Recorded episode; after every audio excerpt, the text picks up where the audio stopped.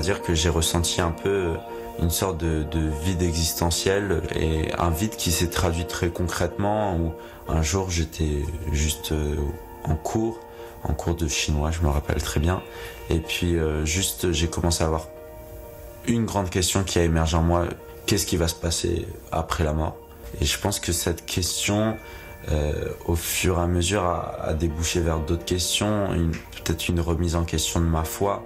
Euh, est-ce que Dieu existe vraiment? Pourquoi le Dieu des chrétiens, le Dieu de la Bible, euh, plutôt que Allah ou Bouddha ou je ne sais qui? Ça m'a particulièrement travaillé pendant plusieurs semaines, plusieurs mois.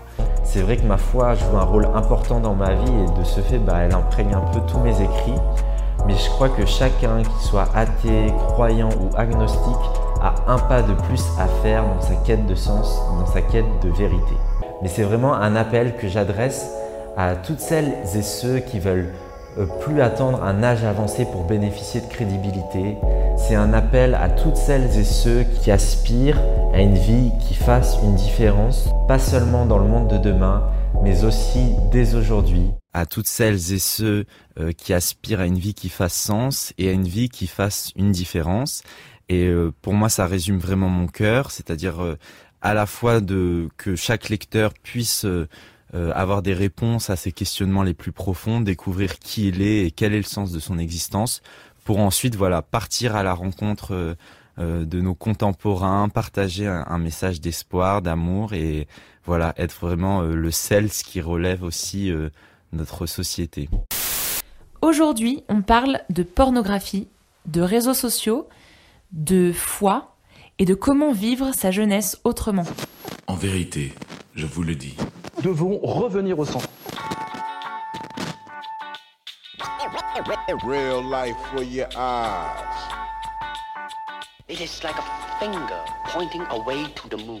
Bonjour, bienvenue dans Sagesse et Mojito le podcast où le monde et nos convictions s'interrogent, s'enrichissent, se critiquent à la lumière de la sagesse biblique. De Bruxelles à Montréal, en passant par la France et sa capitale, Christelle, Jean-Christophe et Léa vous invitent dans leur conversation à la recherche de l'essence au-delà des apparences.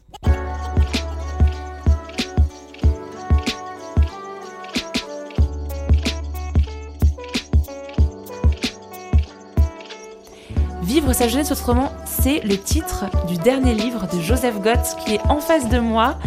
Et Joseph, qui es-tu? Parle-nous un petit peu de toi. Donc euh, moi, bah, je suis euh, un jeune, j'ai euh, actuellement 22 ans et je suis aussi étudiant à côté de Paris à la faculté de Créteil en Master 2 en communication politique. À côté de ça aussi, je suis enfant de pasteur, donc j'ai eu un, un rapport euh, assez étroit avec la foi chrétienne. Et puis j'ai aussi expérimenté au fur et à mesure de, de, mon parcours aussi la distance qui pouvait exister avec euh, le monde que je côtoyais tous les jours, qui est plutôt séculier, plutôt éloigné de, de certains préceptes euh, que j'ai pu hériter au niveau familial. Et donc un peu dans ce rapport parfois complexe, j'ai souhaité lancer un blog en 2016 qui s'intitule Vive sa jeunesse autrement et euh, j'ai utilisé également euh, ce même titre pour euh, un livre que j'ai publié en 2019. Est-ce que tu peux nous parler un tout petit peu plus de ce livre? Oui, donc Vive sa jeunesse autrement, 20 défis pour ma génération. c'est un livre qui revient sur 20 étapes de mon parcours personnel et à travers ce, c'est ce, témoignage-là, j'essaye d'aborder une thématique à chaque fois et d'identifier un défi qui touche particulièrement euh, ma génération, donc la génération Z, euh, éventuellement Y aussi. Et euh, voilà, j'essaye aussi de, de livrer un peu des, des réflexions ou des conseils que j'ai pu apprendre au fil, au fil de mes expériences. Et puis j'invite aussi le, le, lecteur à se défier lui-même face à sa lecture. Oui, c'est intéressant. Euh, voir quelqu'un qui est si jeune et qui rédige euh, un, bouquin, bah, ça n'arrive pas tous les jours. Donc félicitations pour, euh, pour ton boulot, parce que personnellement, je sais un peu ce que c'est d'entrer dans ce genre, dans ce genre d'effort. Tu expliquais il y, a, il y a un instant que tu es enfant de pasteur. Mm. C'est ça Donc, mm. pasteur, c'est l'équivalent des prêtres dans, dans l'Église catholique, donc qui, qui dirigent des communautés, des petites communautés chrétiennes, des églises en fait, locales, donc protestants. Ils peuvent se marier, donc ils ont des enfants. Euh, est-ce que, est-ce que tu peux expliquer qu'est-ce, qu'est-ce que ça fait de grandir mm. dans une maison où son papa est prêtre ou pasteur? Mm. Mm. Est-ce que ça veut dire qu'on est forcément croyant d'ailleurs quand on a des parents qui le sont? Ouais, c'est, vraiment euh, quelque chose de très particulier, je pense, et que je réalise euh, davantage maintenant. Parce qu'au final, moi, quand j'ai grandi dans ce contexte-là, je connaissais pas d'autres réalités avec, pour comparer j'ai toujours fréquenté euh, euh, l'éducation publique, donc en France laïque, et donc euh, j'ai très vite ressenti une forme de décalage entre ce contexte familial religieux et puis ce contexte scolaire séculier, d'autant plus accentué par le fait que donc mes parents sont protestants, que j'ai grandi dans dans une ville plutôt catholique, donc où le protestantisme était assez méconnu. Euh, donc ça, ça entraînait aussi toutes sortes de questions, parfois de suspicions de la part euh, de professeurs ou d'amis, d'élèves dans mon école.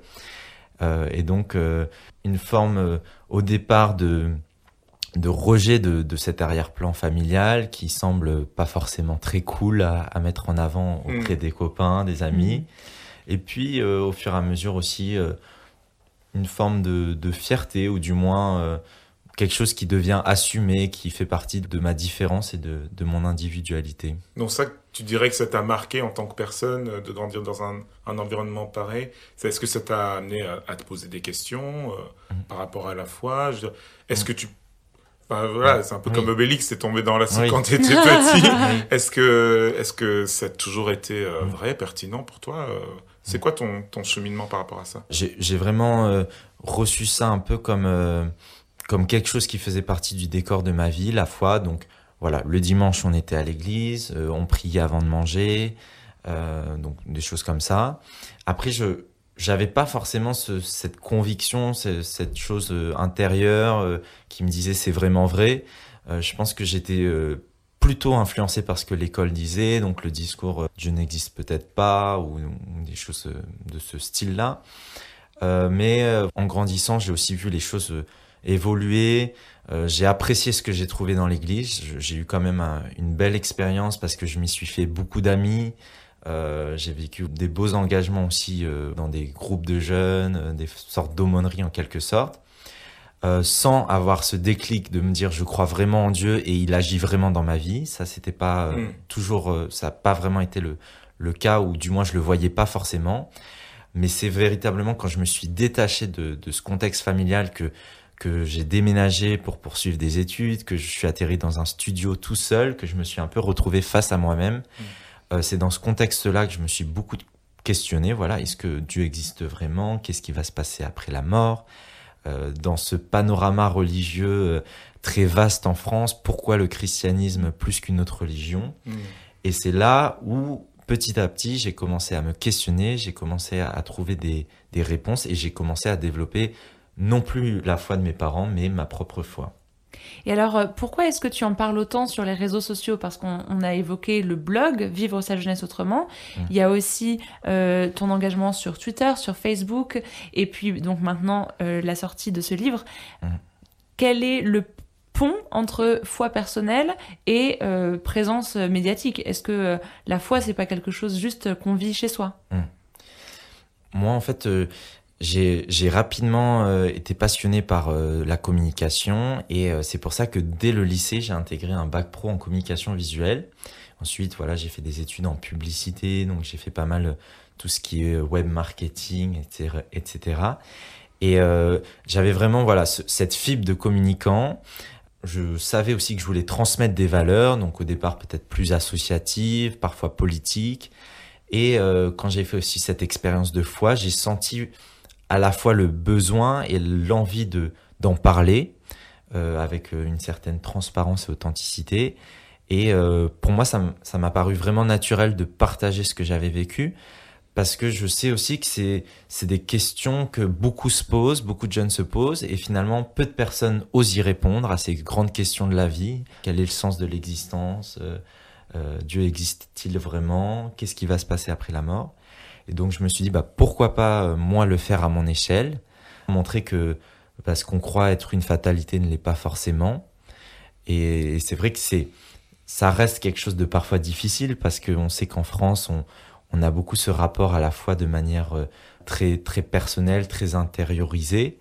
Mais moi, quand j'ai été touché par, euh, par le message de l'évangile, euh, littéralement la, la, bonne nouvelle, comme, comme le grec nous le dit, je me suis dit, ce serait finalement un peu égoïste de vouloir garder ça pour moi. Est-ce qu'une bonne nouvelle n'est pas censée être partagée au plus grand nombre? Et c'est pour ça que, que j'ai eu cette démarche que certains pourraient appeler prosélyte, mais que moi je pense que c'est un partage d'expérience et de chacun après est libre de, de contester, d'y de, répondre euh, ou de l'accepter s'il le souhaite. Mais justement, le sous-titre de, de, ton livre, mmh. c'est 20 défis, c'est 20 J'ai le chiffre 20 défis. 20 défis pour ma génération. Et à t'entendre faire le lien entre, entre ton cheminement de questionnement et, et ton cheminement spirituel, mmh. moi je me pose la question, est-ce que pour ta génération, pour les jeunes aujourd'hui, est-ce que est-ce qu'ils se posent vraiment des questions par rapport à la foi ou, ou, au sens? Quelle est, quelle est ta perspective? Parce que ce qu'on a tendance à entendre, c'est que c'est pas tellement une question qui préoccupe les gens. Euh, la question de la foi ou, mmh. ou, de la religion ou de Dieu, c'est quelque chose de secondaire. Mmh.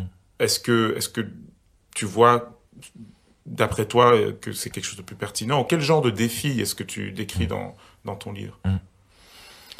Moi, je pense que ma génération, peut-être les, années à partir des années 95, j'ai vraiment cette impression euh, que beaucoup ont grandi dans un contexte athée ou agnostique, donc où les parents ne croient pas en Dieu ou ne sont en tout cas pas pratiquants, n'assistent pas par exemple à la messe. Et je pense que du coup par rapport, euh, on imagine souvent la France qui était autrefois euh, catholique, donc après, il y a aussi une forme de libération de, de, de des mœurs religieuses et, et, une sécularisation. Et je pense qu'on est arrivé à, à, ma génération, à une génération qui n'a pas forcément grandi euh, dans un contexte chrétien pour la grande majorité, et qui donc n'a pas forcément aussi euh, beaucoup d'a priori ou de mauvaises expériences avec l'Église ou avec le milieu religieux. Et donc je trouve que c'est un terrain plutôt neutre euh, pour aborder ces questions-là. Et souvent, euh, ça attire beaucoup de curiosité. Euh, c'est des choses que qu'on ne connaît pas et donc on va se demander bah, cet ami musulman en quoi il croit, cet ami protestant en quoi il croit, etc. Et donc ça, je trouve que ça suscite une forme de curiosité. Et pour moi, c'est donc un, un, témoignage qui est pertinent à avoir.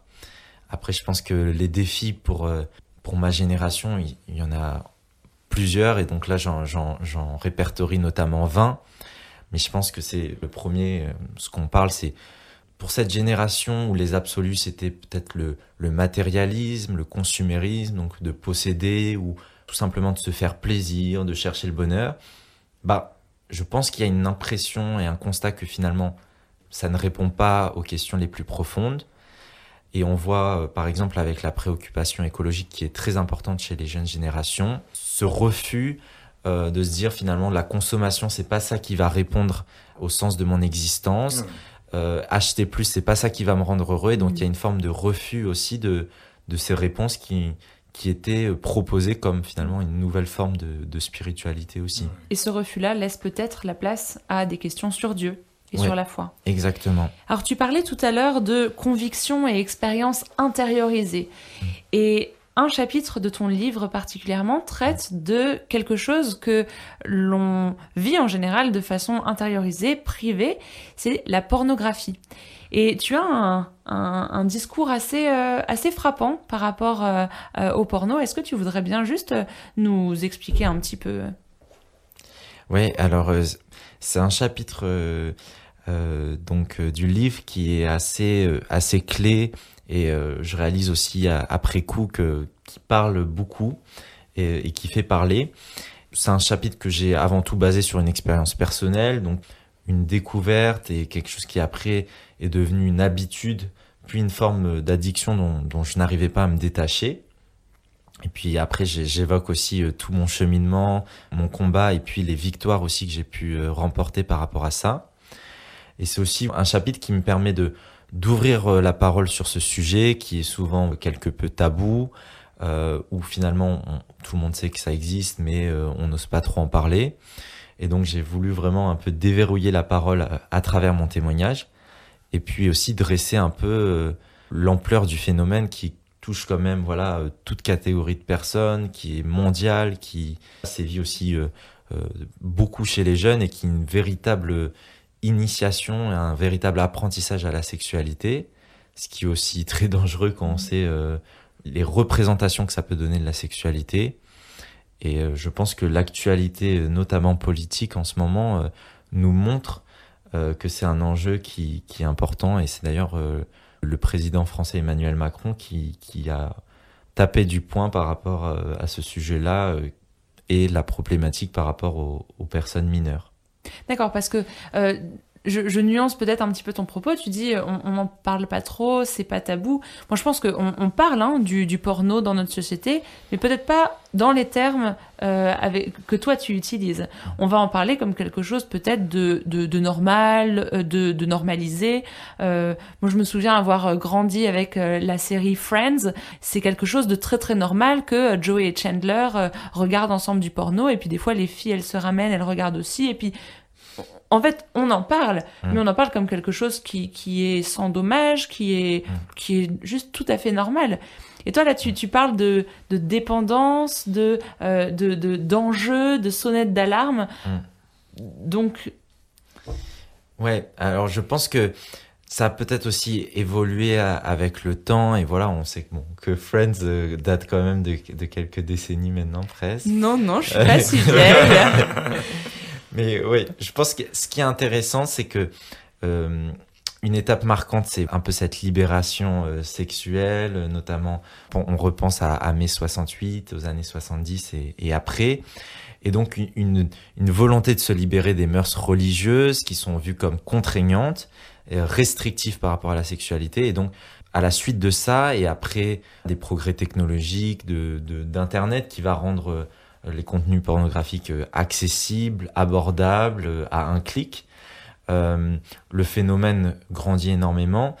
Et ce, qui est intéressant, c'est que si on est honnête, et je pense que beaucoup d'addictologues, aussi de, psychologues notent que véritablement sur le long terme, ça crée des dépendances, des formes de servitude qui sont parfois très similaires à des drogues dures. et donc on voit que ça a un vrai, véritable impact sur le cerveau que ça touche aussi très jeune, euh, chose mm. qu'on sous-estimait peut-être avant. Et donc, aujourd'hui, par exemple, on parle beaucoup de violences sexistes et sexuelles. Mais je pense que c'est aussi intéressant de s'interroger sur les origines de, ces comportements-là, de ces, entre guillemets, déviances. Et euh, euh, je pense aussi que beaucoup de personnes réalisent que bah, finalement, la vision biaisée de la sexualité, notamment de la femme, que la pornographie euh, délivre, est en partie responsable aussi de, toutes ces violences sexistes et sexuelles qui sont véritablement dans, l'agenda politique euh, d'aujourd'hui en France.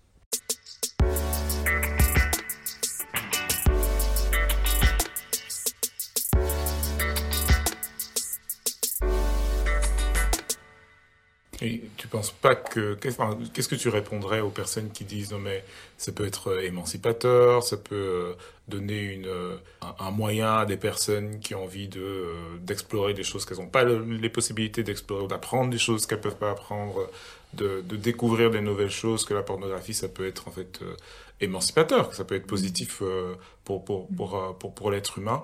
Ton, ton regard est assez est assez différent. Tu penses pas que ça peut être positif?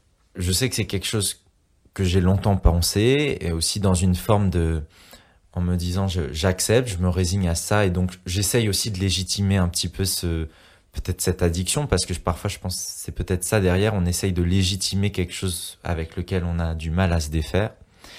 Et je me rappelle que que j'ai été très interpellé par cette citation euh, de Goethe, je sais plus comment ça se prononce, bon en tout cas un, nom de famille qui qui se rapproche fortement du mien, euh, qui disait quelque chose comme nul n'est plus captif que celui qui se croit faussement libre. Et moi ça m'a beaucoup interrogé. Je me suis dit finalement est-ce que euh, cette fausse liberté est en bah, est fausse et donc finalement devient une forme de servitude? Et, et voilà. Et quel est le défi alors que tu lances à ta génération ou à celle d'avant et celle d'après mmh. par rapport à la pornographie? Alors la pornographie, c'est un élément, mais je pense que ça s'inscrit aussi dans un contexte plus large. C'est aussi euh, une forme, euh, j'appelle ça de consumérisme relationnel, c'est-à-dire que euh, c'est une vision de l'autre et de la sexualité et des relations amoureuses comme quelque chose qui va m'apporter quelque chose, qui va me donner du plaisir et qui va, voilà, c'est moi, moi, moi. Et donc on recherche pas le bonheur, le respect de l'autre, mais euh, voilà, on recherche sa propre satisfaction. Et pour moi, notamment euh, en tant que croyant, c'est quelque chose qui me semble complètement contradictoire euh, avec les enseignements de Jésus et avec le message biblique, c'est-à-dire de faire passer les intérêts de son prochain avant soi-même, l'amour du prochain, le respect de l'autre, qui m'interpelle et me pousse à dire que finalement la pornographie ne, ne va pas dans ce sens-là. D'accord, merci beaucoup Joseph par rapport à ça. N'hésitez pas hein, à réagir euh, par rapport à, cette question. Je pense qu'effectivement, hein, si c'est quelque chose de intérieur, privé, tabou, euh, voilà, avec Sagesse et Morito, on a peut-être envie de faire euh, exploser les tabous et, et d'en parler. N'hésitez pas à donner vos commentaires. Tu disais avoir embarqué dans une recherche de sens et l'avoir trouvé dans le Dieu de la Bible. Est-ce que euh, le Dieu de la Bible n'est pas euh, un peu euh, poussiéreux aujourd'hui, en 2020, 21e siècle, et puis la Bible, finalement, ça a été écrit il y a super longtemps, c'est un vieux livre, pour certains, c'est un mythe. Est-ce que Dieu est vraiment pertinent pour aujourd'hui? C'est vrai que l'image que je pouvais me faire de Dieu et de la Bible a, longtemps alimenté des résistances, et, et toujours j'étais dans une forme voilà de de rapport un peu libéral, de me dire mais comment euh, ces écrits euh, qui datent de plusieurs millénaires peuvent être encore considérés comme actuels et, pourquoi euh, toutes sortes de, de, principes moraux qui sont suivis par beaucoup de chrétiens alors que finalement c'est complètement décontextualisé de notre réalité d'aujourd'hui.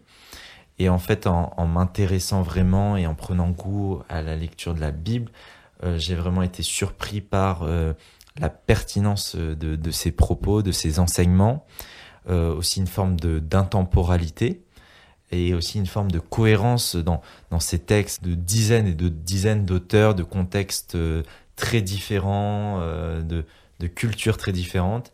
Et j'ai trouvé vraiment un, un, message assez frappant qui résonnait profondément dans, dans ma réalité de jeune du 21e siècle. Est-ce que tu peux nous donner un exemple de quelque chose qui, qui t'a frappé dans, dans la Bible? Quelque chose qui est euh, touchant par-dessus tout, euh, c'est le message des évangiles, c'est euh, tout simplement Dieu qui s'incarne dans notre humanité à travers la personne de Jésus, qui vient partager le quotidien d'hommes et de femmes, qui vient lever des barrières, qui vient lever de fausses idées reçues et qui vient aussi voilà se livrer, se donner euh, mourir euh, finalement euh, à la place de, chacun et chacune. Et je pense que c'est ce message biblique, je ne l'ai pas retrouvé ailleurs ou dans d'autres points de vue religieux, philosophiques. C'était quelque chose qui m'a semblé véritablement inédit. Ok, merci beaucoup Joseph. Et merci de nous encourager à vivre notre jeunesse et pas que notre jeunesse, notre moins jeunesse, notre vieillesse, n'importe quel stade de notre vie, autrement, avec euh, une vraie quête de sens que l'on peut trouver en Jésus.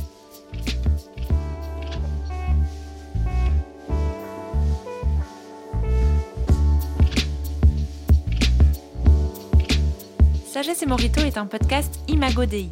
S'il vous a plu, laissez-nous vos commentaires, partagez et parlez-en autour de vous. Pour continuer la réflexion, échanger, débattre et découvrir plus de ressources, rendez-vous sur imagodei.fr.